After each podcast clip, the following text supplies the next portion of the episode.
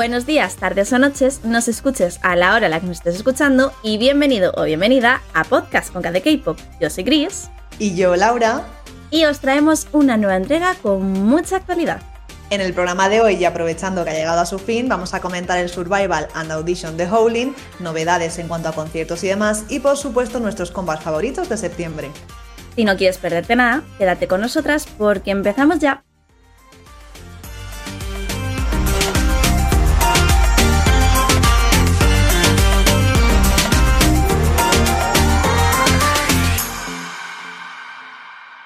Bueno, pues tal y como os hemos adelantado en la intro del programa, hoy toca comentar el Survival and Audition de Howling. Aunque este sea japonés, tenemos que hablar de él ya que indirectamente está ligado con el K-pop. Y seguramente os estaréis preguntando, ¿cómo puede ser eso posible? Pues para poneros en contexto, tenemos que dar marcha atrás en el tiempo y situarnos en 2020. Aquí nació el Survival de Island, el primer proyecto entre Mnet y Hype Labels, concretamente la subsidiaria Believe Love. ¿Y qué grupo salió de ahí que para nada hemos mencionado en este podcast? Exactamente, en Hypen. Bueno, pues tras el último episodio, solo 7 de los 12 chicos que llegaron a la ronda final lograron debutar en Enhypen. Y como es habitual en este tipo de programas, no podemos evitar encariñarnos de todos y cada uno de los concursantes, por lo que el público estaba deseando conocer el posible futuro musical de muchos de ellos. Pocos meses después del final de Island, se conocía la noticia de que High Labs Japan planeaba debutar un grupo masculino. En él veríamos rostros conocidos como los de Kei, Nicholas, AJ, Taki y Kyumi. Aunque este último finalmente abandonó el proyecto dejando al cuarteto a expensas de recibir más miembros en él, así que pensaron que la mejor solución para ello era seleccionar estos integrantes adicionales a través de un programa llamado A Audition de Holy. Así pues, 11 fueron los chicos que acompañaron a nuestros queridos Islanders en esta aventura. En total y en términos de nacionalidad contamos con 10 japoneses, un taiwanés y 4 coreanos. Lo curioso de este programa y lo que lo hace diferente es su formato. Si estáis familiarizados con los survival, sabréis más que de sobra que es común despedirse de algunos concursantes a lo largo del programa. Sin embargo, en The Howling todos se mantienen juntos hasta el final. Pero si tenemos que nombrar lo que más caracteriza a este programa son unas canicas un tanto peculiares y un anillo que imita a luna llena, todo con nombre propio, por supuesto, Envols y Enring. ¿Cuál era la finalidad de esto? Conseguir tantas Envols como fuera posible en las diferentes pruebas para poder llenar conjuntamente el Enring. ¿Y qué pasaba si no lograban completarlo? Que su debut sería cancelado. Con todo esto dicho y acompañado por los mentores Son Sung Dog, Dog, Sakura Inoue y Soma Genda, The Howling se dividió en cuatro rondas. La primera de ellas consistió en interpretar juntos la Signan Song titulada The Final Countdown. La segunda fue la Concept Mission, donde cada uno de nuestros Islanders ya confirmados para el debut tenía que liderar un grupo e interpretar un concepto diferente con canciones muy reconocidas. Hero de Monster X, Blue Hour de TXT, Sayonara Hitori de Taemin y Something de TVXQ. Para la tercera fase, los grupos se dividieron en dos para llegar a las rondas especiales, las misiones legendarias de Seventeen y BTS. Para la de Seventeen interpretaron Call, Call, Call, Pound Run y Oh My. Y para la prueba de BTS tuvieron que preparar tanto actuaciones vocales como de baile, disfrutando por un lado de Lights y Feel Out y por otro de Run y de Black Swan. En la ronda final, los participantes volvieron a dividirse en dos grupos para presentar canciones originales con conceptos muy distintos y ya dar lugar al broche final con una nueva interpretación conjunta de The Final Countdown. Si has llegado hasta aquí, no has visto el programa, pero te hemos dado ganas de hacerlo, avisamos de que a partir de ahora se vienen spoilers. Así que nada, dada la advertencia, la alineación final quedó en nueve miembros. Kei, Nicolás, Taki, Jay, Yo, Maki, Fuma, Harua y Yuma. ¿Y cuál es el nombre del grupo? Para no perder la costumbre, jugaron de nuevo con el símbolo ANT, llamándose así ANT Team. Y bueno, metiéndonos ya en el apartado de opinión, hay que hablar, Chris, de nuestros nenes favoritos. ¿Tú echas en falta a alguien en la nación debut? He de decir que he hecho mucho, mucho de menos a bastantes miembros, que estoy un poco cabreada con el programa en sí, porque siento que cuando pasó todo lo de yo o Gio o como se pronuncia el muchacho, ¿vale?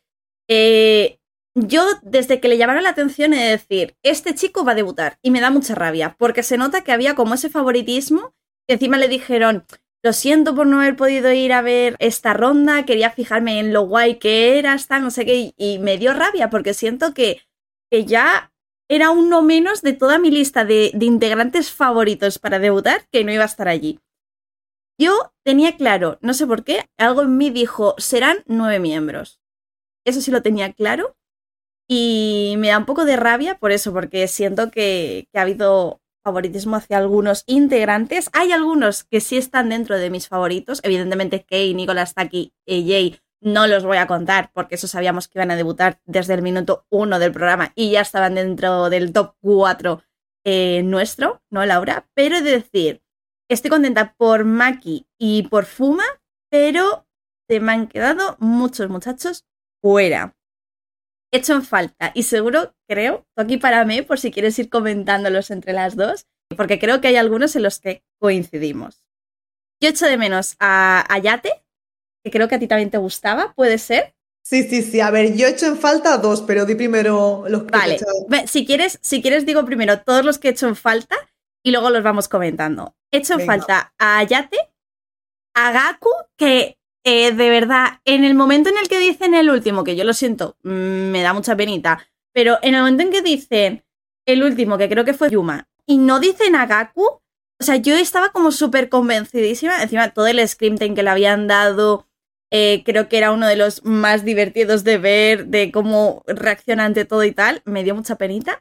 Y también me falta Hikaru, que es como el príncipe. O sea, es que me parecía el príncipe de todos.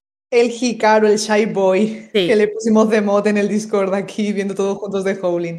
Qué lindo, que encima hizo ballet, si no me equivoco, Sí. y bueno, increíble, increíble cómo bailaba. De hecho, destacó muchísimo, bueno, ha destacado muchísimo a lo largo del programa, pero en concreto la de Black Swan como que tuvo ese espacio extra para brillar, ¿verdad, Laura? Exacto, exacto, dando como clases, ¿no? al resto, porque la verdad es que si Black Swan de por sí es una canción muy difícil de bailar, claro, al ser otro estilo que ellos no habían experimentado, pues les costó más aún. Entonces me gustó ver, ¿no? Cómo les estaba enseñando. A mí sí que me gustaba Hikaru, pero no entraba en mis favoritos en plan del debut, porque lo vi muchas veces súper inseguro, no sé qué, y creo que tendría que trabajar mucho en él, ¿no? En ese aspecto, antes de lo que es debutar, porque bueno, ya sabemos cómo es meterse en esta industria, ¿no? De ser idol, toda la presión y demás. Entonces, creo que ahora mismo no está listo, pero a mí me gustó mucho el nene, así que espero verlo en el futuro. Y bueno, evidentemente coincido contigo, me falta Hayate, que es que me gustaba mucho ese nene, y sobre todo Gaku, o sea, Gaku, mi niño favorito. Estaba convencidísima de que iban a decir su nombre tarde o temprano, o sea, no estaba ni nerviosa ni nada. Bueno, a ver, sí que estaba nerviosa, lo típico. Pero yo qué sé, como que en mi mente ya había debutado, entonces estaba tranquila entre comillas, ¿no? De bueno, tal, no sé qué, va a anunciar a Gaku. Ves cómo va pasando el tiempo, va anunciando uno, tal, no sé qué, otro, y no dicen a Gaku, y dices, eh, quedan dos espacios, o ya al final queda uno, vas a decir Gaku, ¿verdad? En el momento que dicen Yuma y no Gaku, me quedé en shock, literal, me quedé en shock porque es que todo el mundo estaba convencidísimo, era de los favoritos, un montón de votos de la audiencia, pero bueno, también hay que decir que los productores tenían más peso en la votación final, si no me equivoco era el 70%, pero bueno, en lo que es el público, la votación está global y tal, Gaku estaba creo que en el top 3, vamos, de los primeros, por eso me pareció muy fuerte no verlo en el grupo, yo qué sé, por la popularidad que tiene, ¿no? Y no sé, súper divertido, súper entrañable, que es que lo veías y te daban ganas de achucharlo. De hecho, Encima, se parece a Tae, es que. En sabía serio, que le ibas a mencionar. Es que sí, es que se parece, no se le da un aire. Y aparte, como él también es súper fan y tal, no sé, es súper lindo. Y yo estoy muy triste. De hecho, creo que cuando hemos visto eh, los programas, cuando había momentos así divertidos, o los episodios estos en los que se iban fuera y les hacían hacer eh, diferentes actividades, creo que como que el que más destacaba, precisamente por la personalidad que tenía, era él, pero ya no solamente en el apartado de entretener, ¿no? Sino también como compañero de equipo, como, como otros puntos también, me refiero que no era simplemente el graciosito y por eso le cogimos cariño, que destacaba de muchas maneras diferentes. Y Jope, a mí también me dio mucha pena, ¿eh? Sí, yo es que en serio, nadie se esperaba que no dijeran su nombre y me quedé, bueno, me quedé, barra, nos quedamos en estado de shock. Encima, tío, el último capítulo fue mm, como muy rápido. Fue muy rápido y que, que nos dimos cuenta demasiado pronto, nos enteramos demasiado pronto de quiénes eran los integrantes y el resto del episodio eran entrevistas y tal, o sea, no había más. Sí, sí, sí, total, porque actuaron y demás. Creo que el episodio final duró una hora cuarenta y pico, no duró ya tres horas como la final de Island, cosa de agradecer. Te agradece. Sí, sí, sí, pero creo que el orden debería haber sido al revés. Quiero decir, dejar para lo último, ¿no? Lo que es la alineación debut, el gran anuncio. De hecho, es lo normal en los survivals. yo creo que esto es la gran excepción, porque los más recientes que tenemos, como has dicho, Island, como yo que sé, Girls Planet y, y The Origin, que también lo comentamos hace un par de programas atrás en el podcast, eh, todo es al final. Exacto, entonces fue un poco trambólico, ¿no? Porque me quedé en plan de, ah, pero que ya lo van a anunciar, pero si queda una hora de capítulo, ¿qué van a hacer después? Entonces, claro, lo anunciaron y todo el mundo con el shock, viendo luego las entrevistas o no sé qué, súper a disgusto, en plan, que se acabe esto ya. O sea, que se acabe esto ya, Gaku debut, Gaku debut. Me voy a crear un bot en Twitter que todos los días tuite Gaku debut hasta que debute. Pásamelo cuando lo tengas, que yo también lo quiero que lo pongan. Sí, sí, encima es que me dio las mismas vibes que cuando eliminaron a Daniel, justo también en el último episodio. Entonces, en mi mente, mm, me encantaría que debutasen a Yate, a Gaku y a Daniel. Juntos en un grupo diferente, ¿no? Exacto, exacto. Me veo que total, oye, pues no sería mala idea. Pero bueno, dejando esto a un lado, dejando nuestros favoritos y demás, creo que tenemos que hablar del programa y de cómo lo hemos vivido y de pues, qué nos ha parecido en líneas generales. No sé si quieres empezar tú, Laura. Sí, mira, por ejemplo, la duración del programa, ocho capítulos, una horita, cada capítulo si llega, a excepción del final. Me parece corto, pero no se me ha quedado corto, como por ejemplo cuando comentábamos en su día de Origin, que fue creo que básicamente lo mismo. Como que en este sigue conectado realmente con los integrantes y lo dicho, el momento anuncio integrantes estaba con el corazón en un puño. Yo creo, comparándolo como el último que hemos visto, que es el de Origin, sí que es verdad que siento que he conectado mucho más porque hemos visto más el día a día de ellos, porque cuando nos enseñaban cómo se preparaban, no solamente nos enseñaban esa preparación, sino que pues, se iban a comer, se iban a cenar, se iban como que veías más allá de eso, ¿no? Que creo que es algo que en Origin no vimos eso es algo que yo también aprecio muchísimo, me ha molado. Lo dicho, destacaría a lo mejor que siendo que hacia algunos, sobre todo en concreto con J.O. o yo, como lo queramos pronunciar, perdón, ¿eh? ¿eh? siento que le cogieron como cariño desde el principio y había un favoritismo como que desde cierta ronda, que ahora no me acuerdo si fue la segunda o la tercera, que como que estaban ahí más pendiente de él y me da rabia. Eh, lo único, eh, parezco aquí una Bailey Lover, en verdad. pero no. Lo digo por eso porque, jope, al contrario que Bailly, a Joe siento que le han dado mucho protagonismo durante todas las pruebas, apareciendo todo el rato y demás, y como que no sé.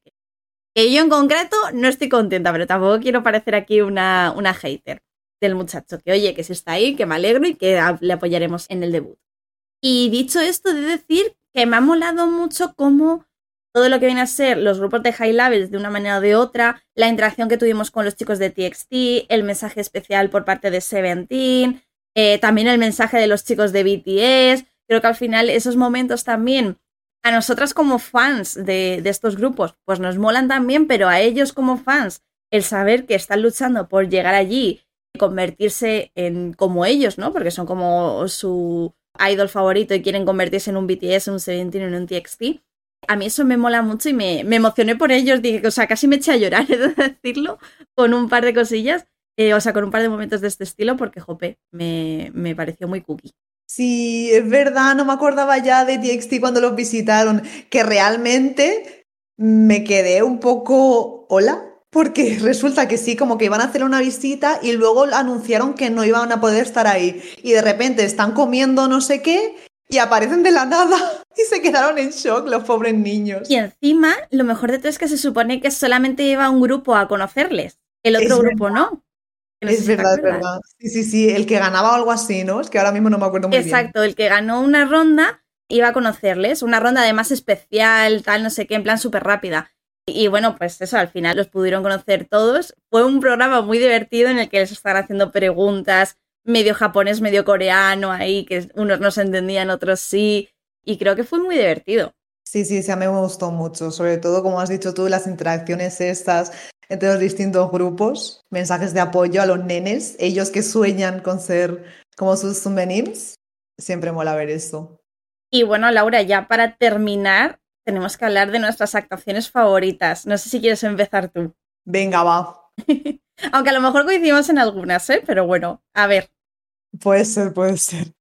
Quiero mencionar primero la Concept Mission, porque aquí hay joyitas, en especial dos.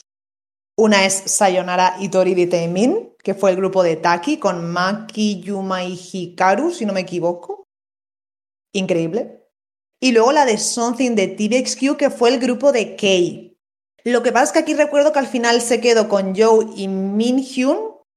Y luego hubo una baja. Bueno, en verdad, a lo largo del programa creo que han habido dos o tres bajas. Siempre como que faltaba algún nene, ¿no? En alguna ronda. Eso te iba a decir. En alguna ronda siempre había alguien que no podía participar. Desde la primera.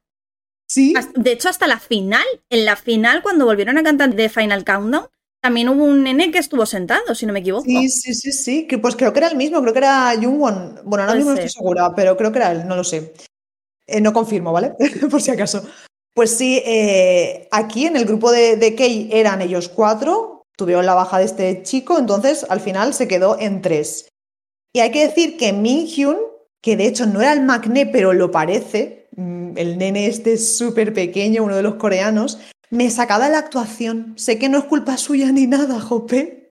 Pero lo dicho, a pesar de que no soy más pequeño, no podía evitar pensarlo cada vez que lo veía. Y claro, yo veía a Kate, tal, a Joe, que Joe también es jovencito, pero me sacaba un poco de, ¿sabes?, del concepto y tal. No lo terminaba de ver. Es que parecía los hermanos mayores llevando. Magne, Magne Vibes. Sí, lo llevaba rollo ahí al colegio, perdón. Yo, eh, dentro de la Concept Mission, tengo que destacar también la de Taemin, porque me moló mucho el rollo eh, que tenían así tan diferente y especial. Y de las otras también me he quedado con la de Giro de Monster X, que tienen ahí un, como un concepto más potente, más chulo. Me gustaron también las otras, pero sí que es verdad que hay alguna que no me terminó tanto. Blue World se me quedó un poco coja. Y la de TVSQ es un poco también lo que has dicho tú antes, que como eran tres, el concepto con uno en concreto parecía, yo que sé, que lo habían recogido, por favor, vengan a por este niño que se ha perdido en el súper, ¿sabes? Pero sí que es verdad que me pasó eso y si me tengo que quedar con una diría la de Taemin y si son dos, con, la de giro de, de Monster. Y de las del concepto legendario, las de Seventeen, tengo que decir que me gustó mucho en general todo lo que viene a ser la prueba, porque en sí tenían que hacer performances muy diferentes, o sea, no iban a bailar un col col col o un hon run o un no mai con la coreografía que estamos acostumbrados a ver, sino que tenían que darles su toque, al igual que vimos también con las canciones de BTS, pero creo que mi favorita fue la de Home Run, me gustó muchísimo, la verdad, creo que sí. Es que me gustaron mucho las tres, si tuviera que quedarme con una, yo creo que me quedaría con Home Run. Sí, la verdad es que estuvieron chulas todas. Pero si yo me tuviese que quedar con una, sería la de Oh My también era muy chula. Sí, sí, sí. Sí, sí, fue mi fab. Y bueno, de BTS, a ver, ¿con qué actuación vocal te quedas y luego con qué actuación de baile? Guau, es que me gustaron mucho todas. He de decir, creo que Lights me gustó más que Film Out, creo. Y por supuesto Black Swan. Bueno, es que Black Swan me da igual, como si lo hacen vestidos como una patata frita, ¿sabes? O sea, Black Swan es una canción que siento que está infravalorada y que no se le ha dado el cariño que se le ha debido de dar en la historia de BTS. Entonces yo, siempre que escucho Black Swan, pues voy ahí de cabeza. Todos los idiomas que existen y has decidido hablar con el idioma de la verdad. Efectivamente, yo llevo diciendo lo mismo desde que salió Black Swan. O sea, me parece increíble y una obra maestra. Así que efectivamente, también mi actuación favorita de baile fue la de Black Swan. Me sorprendió muchísimo, o sea, me encantó y me sorprendió muchísimo. Bueno, es que yo ya te digo, enamoradísima con ella.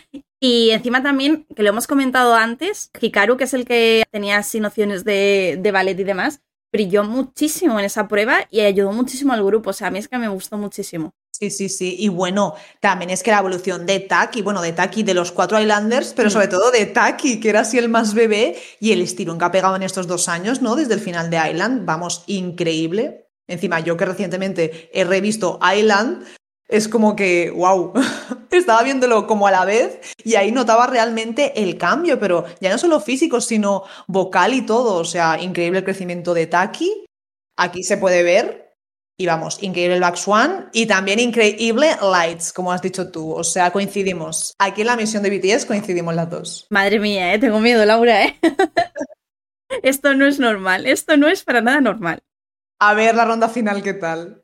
Jope, es, es difícil. Es que me gustaron la- las dos. Claro, es que aquí hay que destacar dos cosas. Que Melody es como muy animada, ¿no? Tal, no sé qué, muy Sí. refreshing. Y Sí. luego está eh, Running with the Pack, que ya es más hard, más potente, más black, más dark. Hmm. Y bueno, yo sabéis que soy amante de los conceptos más oscuros y tal, así que me tengo que quedar con Running with the Pack. Encima también, eh, muy concepto mm, De- lobo. Sí, sí, no, total, total. De hecho, a mí lo que me sorprendió fue que hiciesen dos conceptos tan diferentes, ¿sabes? Sí que es verdad que me gustaron mucho las dos. A lo mejor me quedo también más con la de... eh, o sea, la performance me gustó más, la de Running, eh, Running Pack. Running Impact, no me acuerdo nunca cómo es el nombre, perdón. Eh, pero bueno, la que es más tarde, la que acabas de mencionar tú. Pero vocalmente me gustó mucho más la otra, la de Melody. Yo ahora mismo no sé qué decirte porque no me acuerdo, pero en línea- en líneas generales me gustó más Sí. esta, la de Running with the Pack.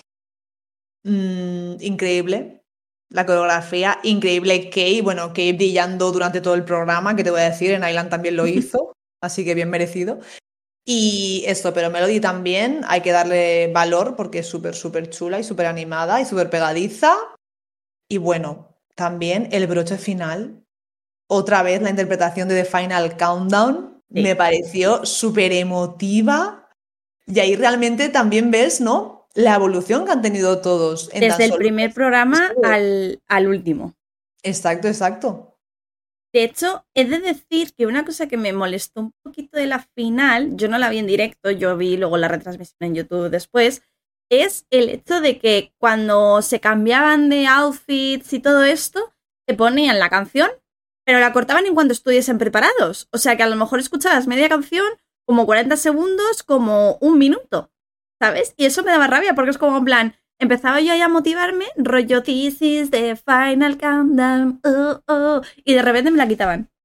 Y tenía que comentar esto porque se me había olvidado comentarlo antes y es algo que me dio un poco de rabia de la final. Bueno, yo afortunadamente no viví ese coñazo porque fue un poco ilegal. Eh, también hay que decir que, bueno, que sí que está subido lo que es el final con subtítulos en inglés, pero yo mm, lo vi en cuanto salió cuando los titularon en castellano. Hay que decir que los subtítulos en inglés son una caca en el, en el YouTube oficial. Porque, al contrario que durante todos los programas, no están acompasados con lo que van diciendo. Es decir, debe ser los subtítulos que pusieron en el directo y a lo mejor dice Pepito Grillo debuta y te enteras más viendo la imagen que escuchándole, o sea, que leyendo el subtítulo, porque el subtítulo viene cuando ya está el chaval subiéndose a la peana, ¿me explico? Sí, sí, sí, es que es lo bueno, bueno, lo bueno. Las cosas en directo, los capítulos finales tienen su parte buena, que es que está en directo, y su parte mala, que es esa. A ver, yo me imagino que detrás hay un equipo ahí a toda pastilla traduciendo, ¿sabes? Conforme pueden, y eso pues hay que reconocerlo, pero sí que es cierto que, jope, una vez ya acabado todo, antes de que subas el vídeo en plan tal cual, Pues corrígelo. exacto, siéntate, quita esas cosas, corrígelo, ponlo así más apañado, ¿no? Sí, sí, sí, total, total. O acompásalo al menos, no sé, vamos, que si te has molestado hacerlo con el resto de programas, ya que más te da para la final dejarlo bien hecho, ¿no? De hecho, yo recuerdo, así como apunte, que en la final de Girls Planet 999, que también fue en directo y que gracias a Dios tuve la suerte de poder verla, iba bastante acompasado dentro de lo que cabe. Al final ya depende un poco del equipo que tengas para este tipo de cosas, que al final pues no es fácil el transcribir absolutamente todo lo que se dice, ya no solamente transcribirlo, sino que encima traducirlo, ¿no? Pero no sé, que me dio un poco de, rabia el, ver el último episodio de esta manera, vaya. Encima y con toda la tensión para ver quién debutaba. Y que no me debuten al Gaku, es que de verdad. Gaku debut, de verdad. Eh, vamos a hacernos una cuenta fan, Gaku debut. Sí, sí, sí, sí. Bueno, y después de ese repaso a The Howling, solo nos queda esperar al 7 de diciembre, que es cuando harán su debut oficial. Lo curioso de este día es que hay luna llena y también mucha expectación de que se adentren en el vampiresco mundo de Enhypen. Así nos lo adelantaron cuando nuestros Islanders hicieron un cambio en el vídeo musical de Drunk Days como licántropos. Así que por aquí estamos deseando ver cómo se entrelazan sus historias y más aún cuando su concepto es tan crepusculesco.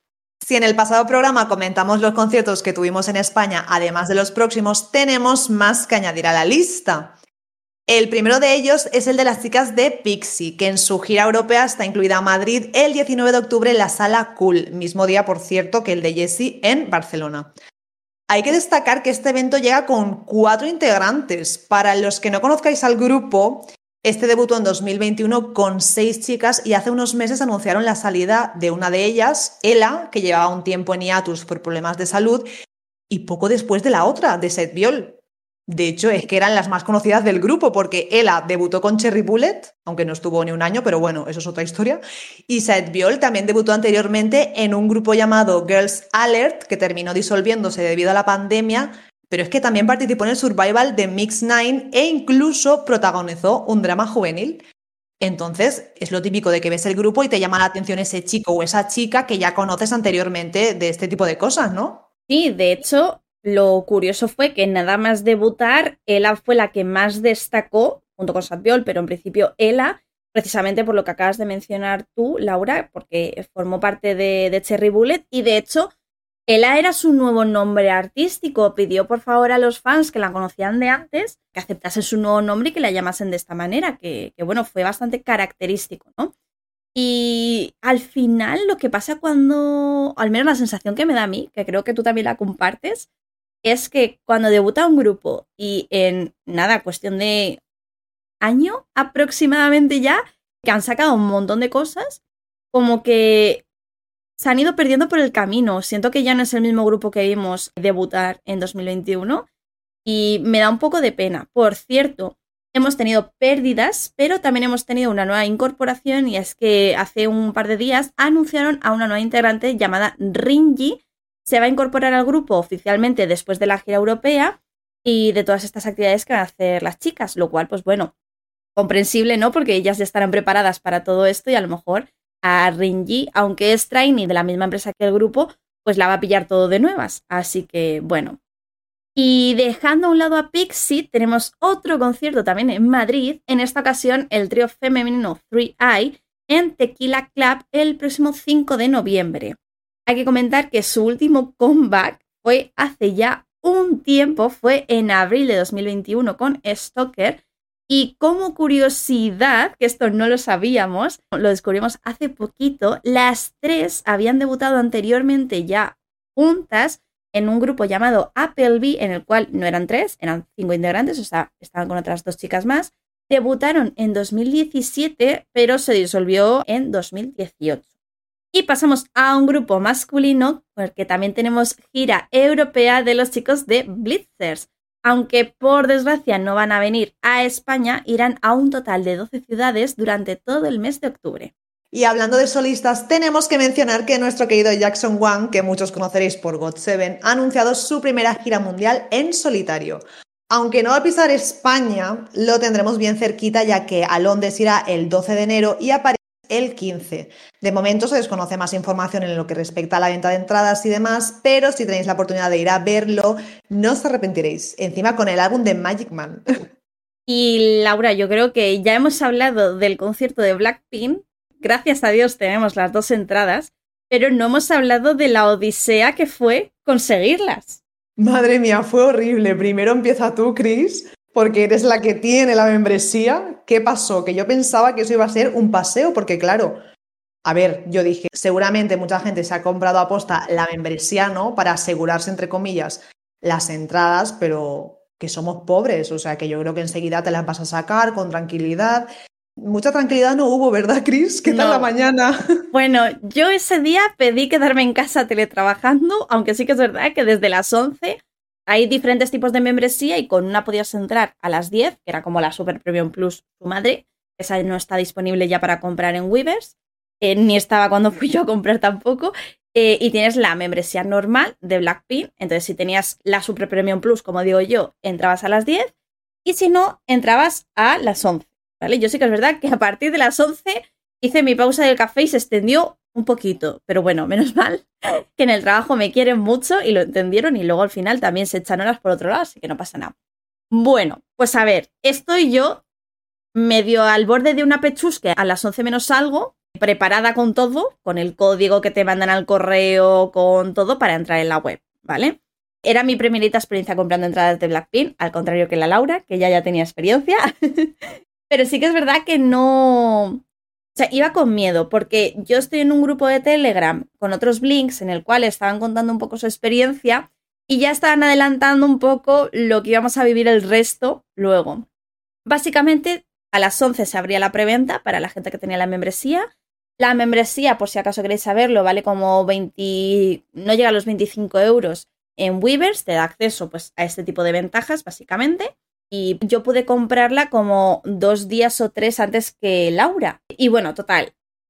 Dan las 11, entro, pongo mi código, se refresca la página, todo esto, tal, no sé qué. Y veo entradas que valen entre los 200 mm, y 1000 euros. Y yo, a ver, soy pobre. Punto número uno. Punto número dos, yo tenía que conseguir dos entradas. La de mi hermana y la mía.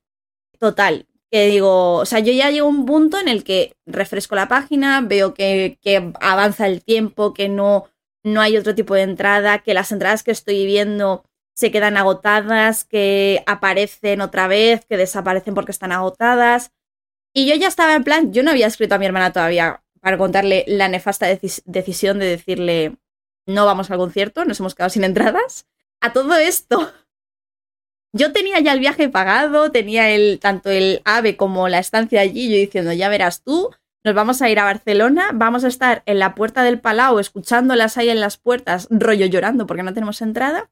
Total, que se me ilumina la bombilla y como a las once y cuarto, once y veinte, eh, decido volver a entrar en la web. Y recargo. Y me salen otra vez las mismas entradas. Y vuelvo a recargar.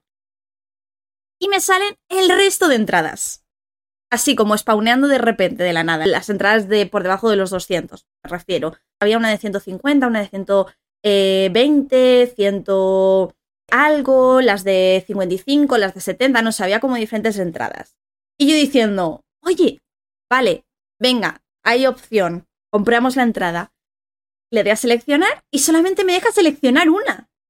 Y yo vuelvo a frustrarme y a pensar que evidentemente, pues pues nada, que me espero al día siguiente que salgan todas, porque a lo porque, a ver, a mí aquí me chocaba, porque se supone que por membresía podrías comprar a un máximo de cuatro entradas. Entonces, claro, a mí me chocó, pero digo yo que sé, a lo mejor se han rayado y como la página no es la de Live Nation, o sea, la de Ticketmaster, perdón, es otra promotora totalmente diferente, que de hecho yo no la conocía hasta ahora, es decir, eh, pues, pues no dejarán más de, más de una. Y yo diciendo, bueno, pues me tendré que esperar tal, porque no voy a comprar una entrada hoy y una entrada dentro de tres días, aunque sea la misma, y que nos toque a cada una en un lugar diferente. ¿Sabes? Entonces prefiero esperarme y, y vemos a ver si hay suerte. Total. Que se me ilumina nuevamente la bombilla, ¿vale? No debería porque la luz está muy cara, pero se me ilumina.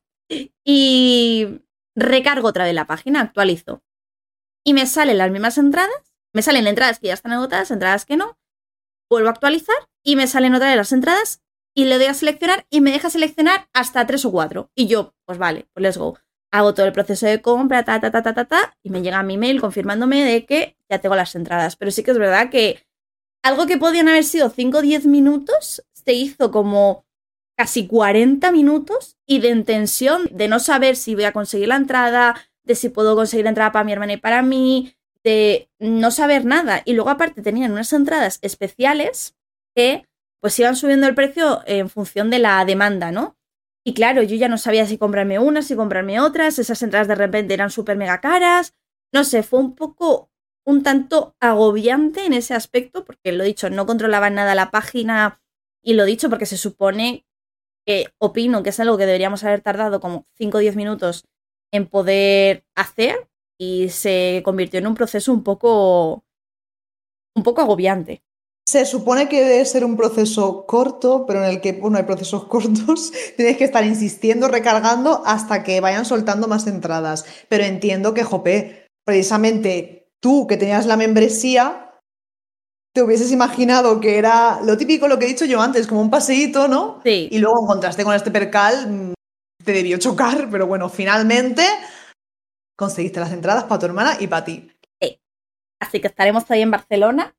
Si hay gente que nos está escuchando de Barcelona, que sepáis que podemos encontrarnos, saludarnos y achucharnos y de todo. Que nosotras Ya. encantadas. y nada, no sé, Laura, si para ti fue igual, porque tú las conseguiste después. Exacto, yo las conseguí en la preventa general. Creo que yo las conseguí a la hora puede ser o quizá en menos tiempo, no lo sé, pero vaya. Entré y lo típico, entradas agotadas o no disponible. Y yo, ok, pues me quedo sin ir al concierto, yo qué sé. Pero como tengo ya experiencia en todo esto, yo cada X iba recargando. Y a veces pues lo típico, mira, esas ya están disponibles, pero no, son las de 150. Yo iba las más baraticas, que yo siempre modo ahorro, así que si tengo que ir a ver a la Blackpink, tiene que ser de la manera más económica posible. Así que finally pude conseguir mi entrada. Sí que es verdad que sufrí porque mm, no estaba entendiendo nada, todo estaba súper colapsado, súper petado. A ver, también era de esperar. Es cierto que en el anterior tour no hubo sold out, pero en este sí que lo iba a ver, sí o sí. A ver, Pero después de la me pandemia. y esperaba- todo, Claro, claro. Pero que no me esperaba tampoco, yo qué sé, todo esto. Quizá también es que al cambiar de promotora, no sé si la web o los servidores no soportaban tanta gente, no sé. El resumen fue un caos total, pero afortunadamente tenemos las entradas y ahí estaremos, dándolo todo. Y pasamos ahora a nuestros comebacks favoritos.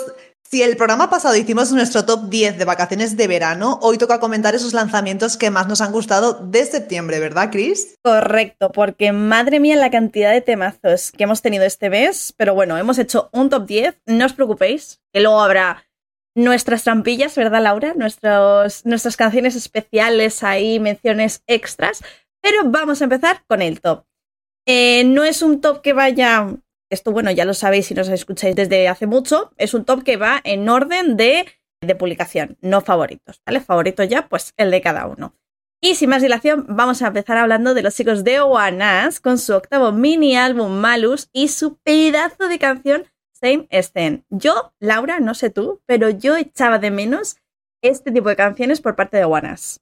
Yo también, la verdad es que el concepto este que tienen les caracteriza un montón y se echaba de menitos, aunque bueno, también todo lo que sacan está súper guay, pero sí que hay una gran diferencia, ¿no? Entre el comeback pasado, que de hecho fue hace nada, o sea, hay como apenas cuatro meses de diferencia entre un comeback y el otro, y es que son los dos mini álbumes, o sea, mm, me quedé súper loca cuando anunciaron el comeback, dije, coño, qué rápido, si hace nada estaban con Trickster, ¿no? Y que recordemos que con Trickster fue la de Bring It On, que es así como muy potente y tal, y esta es más ya rollo sensual, tal, un poco su esencia, ¿no? Y a mí me ha encantado, me ha encantado. Pero oye, Laura, que yo sé que eres de las que se escucha el álbum de pe a pa y no una, sino varias veces. No sé si hay alguna otra canción que quieras destacar de, de este octavo mini álbum de los chicos. Bueno, en verdad destacaría todas porque me ha gustado todo en general, pero sobre todo la de Stupid Love, que tiene así como un ritmillo rockero, me ha encantado. Creo que es mi favorita del mini álbum. Y de un mini álbum pasamos a un álbum completo, esperadísimo álbum completo por fin de Jackson Wang, después de sacarnos ahí singles y tal.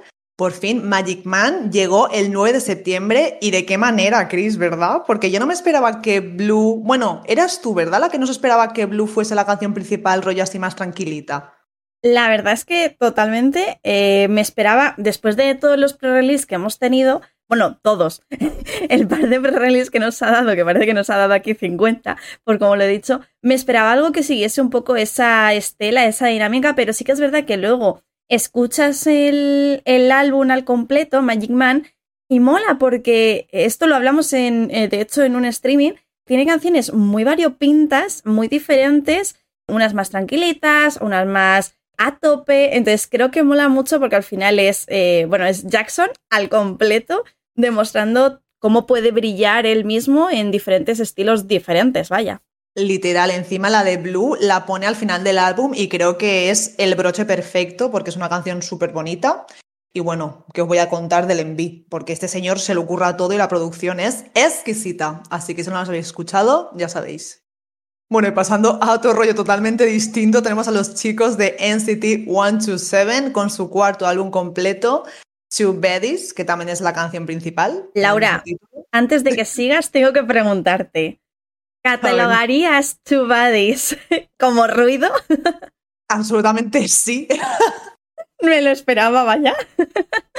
Sí, yo aquí lo he dicho muchas veces, que mi unidad favorita es la Density Dream, que es la que tiene menos ruido, pero, tío, NCT 127 mm, es la más cañera. También tengo que decir que Two Baddies, aunque me parezca una castaña, mm, se me ha pegado. Y no es una castaña mayor que sticker. O sea, de verdad, no puedo y nunca podré con sticker. O sea, por ahora, Two Baddies y después sticker, ¿no? No, después sticker no. Sticker estaría en el último lugar. La última canción del hip hop del mundo. Sticker. Bueno, igual no tanto, pero por lo menos Density sí. No, pero sí que es verdad que como que cada subunidad de NCT, por mucho que sea NCT, tiene un estilo muy propio cada uno y sí que es verdad que, que como que NCT Dream es la más la más normal dentro de lo que viene a ser NCT, yo creo, ¿no? Exacto. Eh, oye, que hay que comentar eh, las performances de estos muchachos. Eh, la falta de camisetas en esas performances, ¿verdad, Laura? Bueno, literal, yo me quedé mollega cuando vi la actuación, que si no me equivoco es Johnny y Jungwo los que van ahí descamisados, llevan ahí la chaqueta y tal, pero vamos, que no llevan nada abajo. Y yo, mm, pues muy bien, ¿no? Muy bien, muy bien de ver, pero no de oír, porque no se puede oír nada en esos vídeos. Literal, los típicos vídeos que suben luego de las actuaciones modo fancams, que ahí se escuchan pues los fanchants y demás, ¿no? Los fans. Eh, no se escucha la canción, solo se escuchan gritos. Y bueno, ya terminando de hablar de los chicos de NCT 127, su estilo aquí muy particular y su Two Buddies, eh, hay que comentar esa pequeña interacción que ha tenido la Lee Jung-gi, que fue MC especial junto con Uyon en el Music Bank de hace un par de semanas. Ya no me acuerdo cuánto ha pasado porque yo ya vivo en una espiral que no recuerdo eh, en qué momento fue, ¿no? Y que bueno, tuvieron ahí esa pequeña interacción porque, bueno, si no habéis visto a Yeon Jin y su maravilloso programa en el cual emborracha a los idols, primero de todo, ir a verlo después de este podcast, por supuesto, antes de terminar de escucharnos, por favor y gracias, que os queremos mucho. y segundo de todo, hay que decir que en uno de esos programas, pues ella confesó que está suscrita a Babel y en concreto a un Babel que es el de Mark. Y ya está, esto así como, como curiosidad de, pues esa, esa confianza entre gente reconocida coreana que hemos vivido, ¿verdad, Laura? Sí, sí, sí, maravilloso. Ali Ji viviendo su mejor vida, haciendo el challenge ahí al lado del mar y entrevistándoles.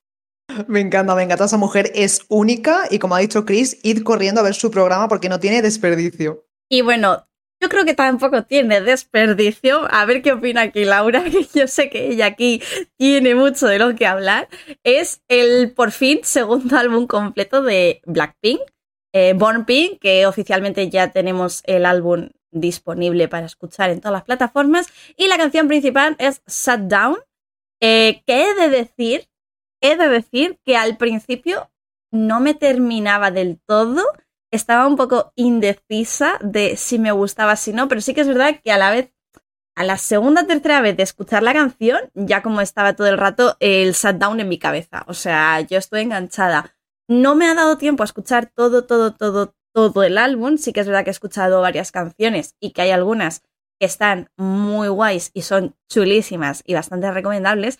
Pero yo no me voy a enrollar con esto porque yo quiero saber la opinión de Laura, que ella no es tan fan de lo que está sacando últimamente. Bueno, últimamente. Como si Blackpink Laura nos sacase aquí cada dos por tres una canción, ¿eh? literal. literal, literal.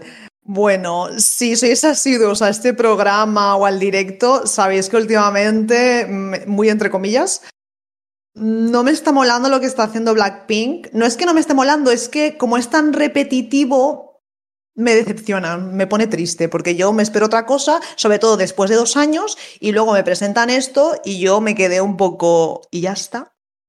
También tengo que decir que si este programa lo hubiese grabado nada más salir el álbum, hubiese rajado más. Ahora me lo pongo en plan por voluntad propia el álbum, se puede escuchar, pero yo la primera escuchada y la segunda me pareció infumable y dije, joder, como un álbum de ocho canciones que en verdad no dura ni 25 minutos en total, se me puede hacer tan largo.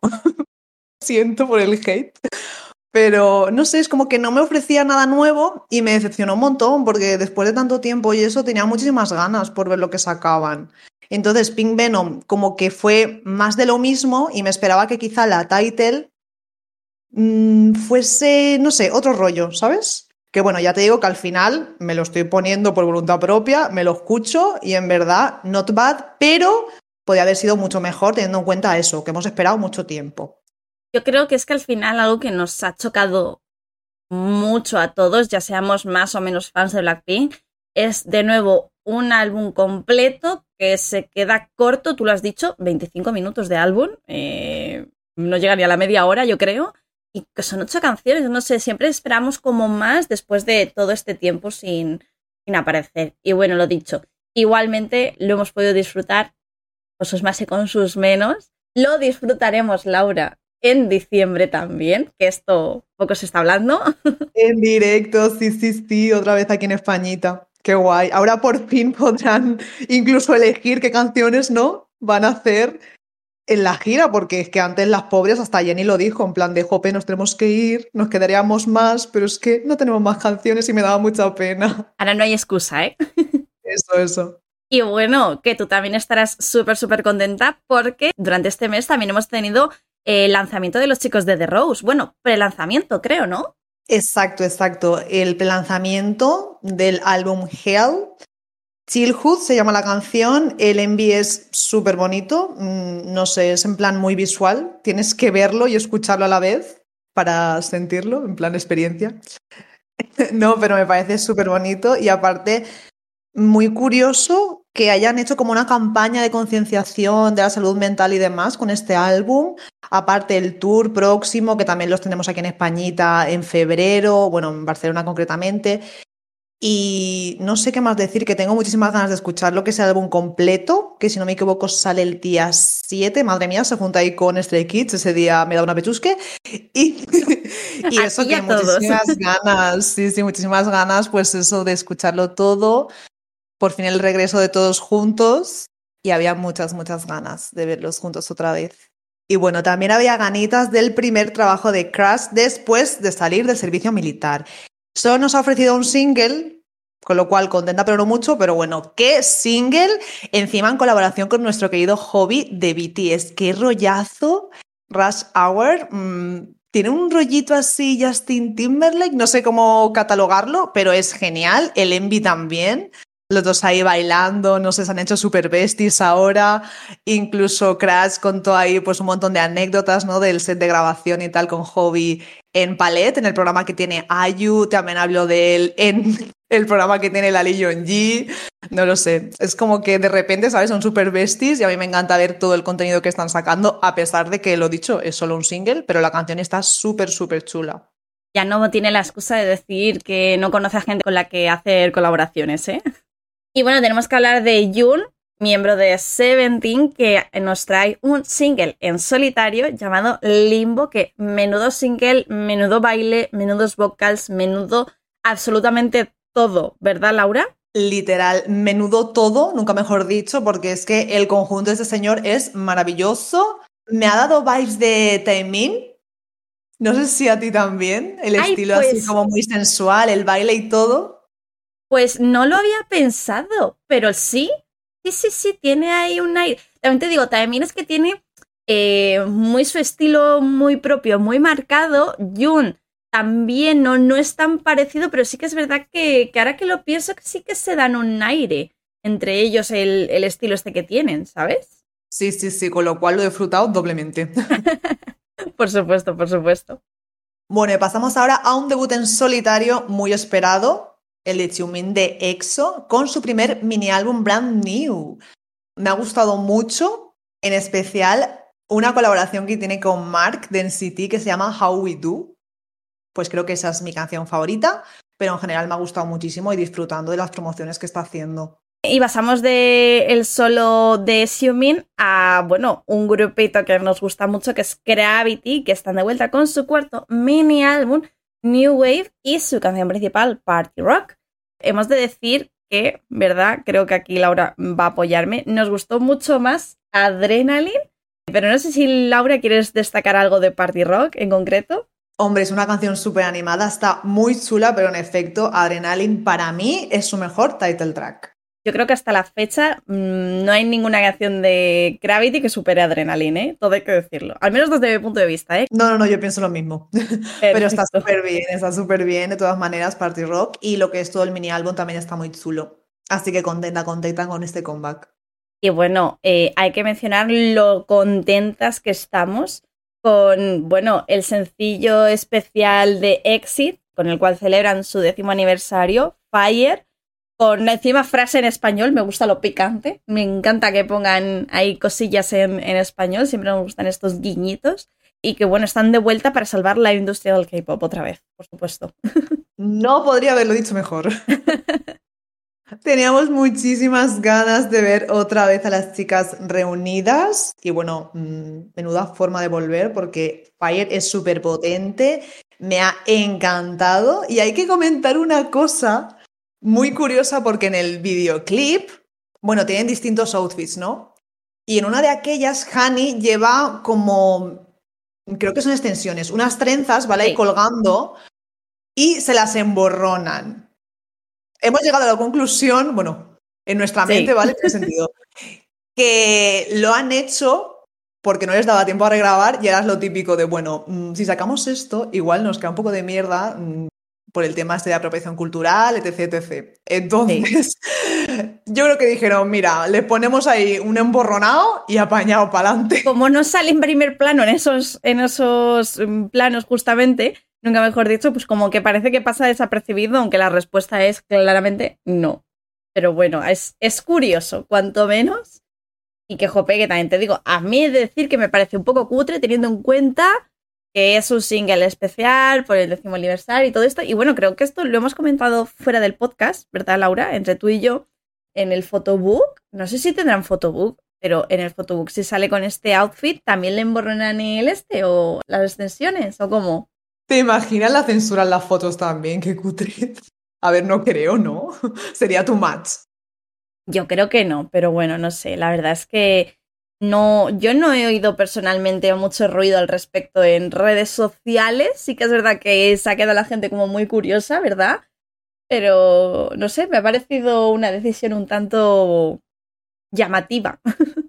y bueno, como ya hemos dicho al principio, este mes hemos tenido muchos y grandes éxitos y destacar solo 10, pues al final siempre se nos queda como un poco corto. Pero por eso queremos hacer una rápida mención a otros lanzamientos que hemos ido teniendo a lo largo de septiembre y que queremos que no pasen desapercibidos, ¿verdad, Laura? Por supuesto, porque en el top 10 no cabían y había que mencionarlos sí o sí. Bueno, la primera mención va para Nirvana Girl, que es el nuevo single de Sorn, y me parece especial, ¿por qué? Porque es una colaboración con Yeun y también cuenta con la aparición especial de Seungyeon. Un poco mini reunión de CLC, ¿no? Un poco en los feels. Así que había que comentarlo, que me gusta mucho el rollito y sobre todo verlas a las tres juntitas. Y siguiendo con más chicas, en este caso Girl Group, las chicas de M-Mix están de vuelta con su primer comeback y su segundo single álbum, Enburf, o como se pronuncie eso, eh, que bueno, la canción principal es Dice y yo creo que hay muchas opiniones de todo tipo con respecto a este, a este comeback de las chicas, pero hay que mencionar que no son las únicas en estar de vuelta porque las chicas de la Pilus también, bueno, han hecho comeback recientemente durante este mes con Gratata. Y es, lo dicho, es su primer, en esta ocasión, mini álbum llamado Girls Round Part 1. Y pasando al solista, Adora por fin ha lanzado su primer mini álbum llamado Adorable Rebirth con la canción Magical Symphony. Y por último, pero no por ello menos importante, tenemos el prelanzamiento de Bibi Animal Farm.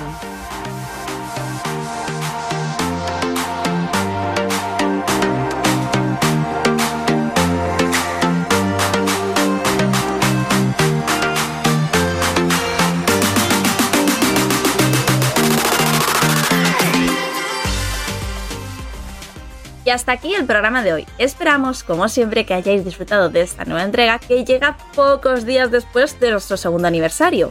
Madre mía, parece que fue ayer cuando nos juntamos para grabar por primera vez y dos años después subimos nuestro programa número 77. Muchas, muchas gracias por vuestro apoyo y cariño durante cada programa. Y sobre todo, gracias por el apoyo que hemos recibido con cada cambio, cada mejora y con cada proyecto nuevo que hemos llevado a cabo. Como ya sabéis, podéis encontrarnos en Twitter en arroba con y además podéis uniros a nuestro servidor de Discord. También podéis vernos en Twitch los domingos a las 9 y media de la noche, hora peninsular. Hasta el próximo programa. Adiós.